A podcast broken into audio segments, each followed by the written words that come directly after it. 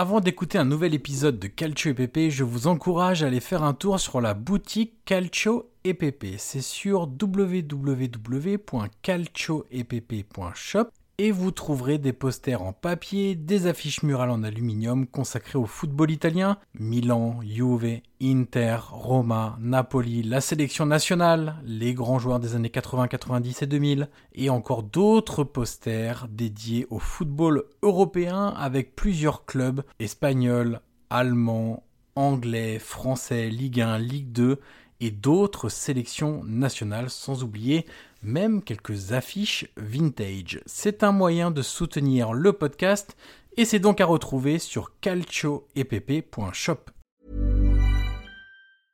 Hiring for your small business? If you're not looking for professionals on LinkedIn, you're looking in the wrong place. That's like looking for your car keys in a fish tank. LinkedIn helps you hire professionals you can't find anywhere else, even those who aren't actively searching for a new job but might be open to the perfect role. In a given month, over 70% of LinkedIn users don't even visit other leading job sites. So start looking in the right place. With LinkedIn, you can hire professionals like a professional. Post your free job on linkedin.com slash people today.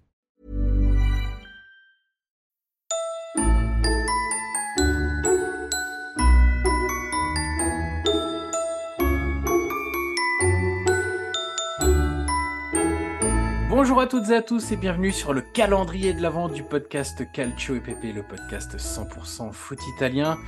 Je suis évidemment toujours en compagnie de Guillaume. Salut Guillaume. Salut Johan, bonjour tout le monde. Bon, prêt pour une nouvelle case, on est le 7 décembre et derrière la case numéro 7 du calendrier de l'avant, il y a le joueur dont on attendait beaucoup plus et on espérait plus après des débuts prometteurs. Guillaume, je te propose de commencer. Écoute, euh, moi je pense que c'est un joueur que, que beaucoup auront et c'est un joueur que je qualifiais de regret, Johan. Voilà, c'est Ah. des regrets. Ouais, j'ai beaucoup de regrets. Je trouve ça très frustrant. Euh, c'est Alexandre Pato. Tu t'en souviens de son arrivée en Italie, euh, du Brésil? Moi, je me souviens encore de son premier match face à Napoli où, où il marque euh, des buts assez assez dingues.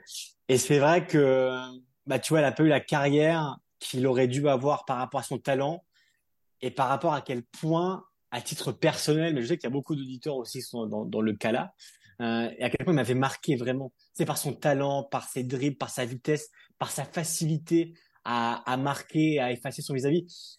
Vraiment, moi, à l'époque, j'étais euh, j'étais ado, hein, j'avais 15-16 ans, et, euh, et je comprenais, enfin, je commençais à comprendre le football. Et ça que Pato m'en avait rempli justement les yeux et, et le cerveau de football. Pour moi, c'était vraiment le football à l'état brut. C'était le Brésilien que que tout le monde adorait et, il était vraiment arrivé comme un ovni en, Italie. Et malheureusement, alors voilà, les, les premières saisons ont été bonnes. Hein. Euh, il marque beaucoup et, il est à la hauteur du talent qu'il avait. Et ensuite, euh, bah voilà, beaucoup, beaucoup, beaucoup de blessures, une prise de poids assez grande en une saison. Je crois que c'était 7-8 kilos de muscles euh, de ce qu'on m'avait dit et, son corps a pas tenu. Et voilà, c'est, ça restera vraiment le. Je me demande toujours qu'est-ce que Pato aurait été sans ses blessures et s'il avait été épargné, par tout ça.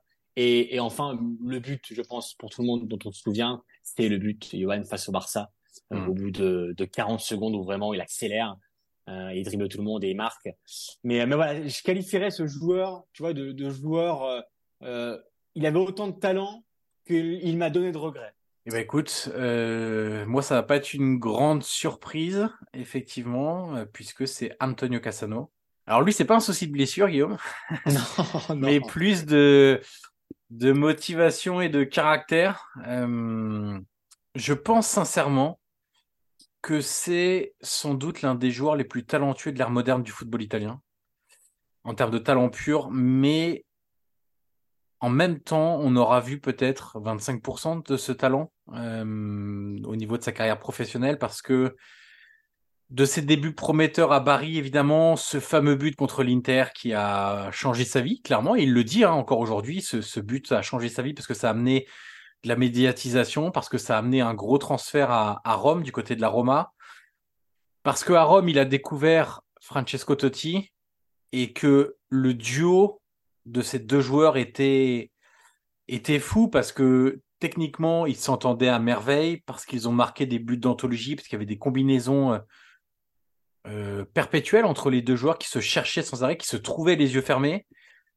mais c'est clairement un goût de trop peu en fait, Cassano, parce que pour nous, les, passionnés de foot euh, que nous sommes, euh, voir un tel talent et voir finalement une carrière qui est de qualité, on peut pas dire que c'est pas de qualité, mais ça aurait dû, ça aurait pu être bien plus que ça. Ce petit gabarit aussi technique, moi j'adorais son agilité sur un pas, les différences qu'il faisait, même sans dribbler, juste sur des feintes, sur oui, sa, vivacité, son agilité dans les petits espaces. Euh, il était aussi très bon en transition parce qu'il allait vite. Donc c'est, il avait tout pour être le meilleur joueur italien de ce moment-là, avec d'autres, hein, parce qu'à l'époque il y avait quand même des, je le disais, des Totti, des, Del Piero, des, des Maldini en défense euh, sur, sur un autre secteur, mais il avait tout pour être le plus grand joueur italien de, des années 2000, voire même 2010, et finalement, bah, on le retient aussi, lui, comme Pato, comme un regret. Alors, pas pour les mêmes raisons, euh, plus niveau caractériel. Et d'ailleurs, lui, le dit aussi hein, maintenant. Il dit que voilà, il, aurait eu une autre carrière s'il avait écouté les bonnes personnes.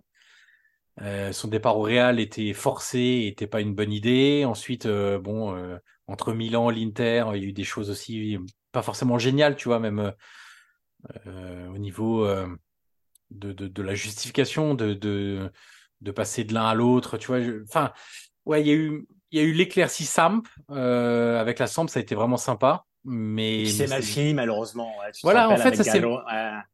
c'est avec le président, il y avait une altercation, je me souviens. Euh, ouais. ça avait été assez assez chaud sur la fin, mais c'est vrai que son passage à la Samp pour le coup restera l'un des plus l'un des plus marquants parce que euh, c'était pas forcément euh, attendu de voir un jour Cassano à la Samp et, là il a su se renouveler, il a su euh, voilà, repartir un peu au front.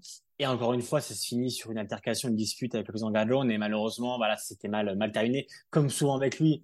Tu vois, comme on a l'image de, avec Capello au Real, tu sais, quand il limite un peu et que euh, ça discute mal. Euh, à la Roma avec ses coéquipiers, c'était devenu impossible. Euh, voilà. Avec Capello, altercation à la cantine. Quand, enfin, c'était, voilà, il y a eu plein, plein de choses qui ont parfois euh, bah, éclaboussé un peu le talent qu'il y a à côté. Mais moi, ce que j'ai envie de retenir aussi de Cassiano, Johan, euh, pour, pour boucler, c'est aussi, tu sais, la, la première euh, téléclone, le premier but qu'il marque avec Barry euh, face à l'Inter, où Caressa euh, voilà, explose parce qu'il marque un but assez dingue.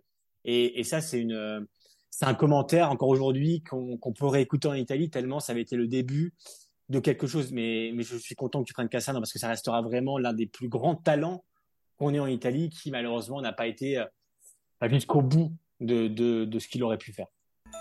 Voilà pour ce septième jour du calendrier de l'avant Calcio Pépé. Et on se retrouve demain, évidemment, ensemble pour ouvrir une nouvelle case. Ciao, ciao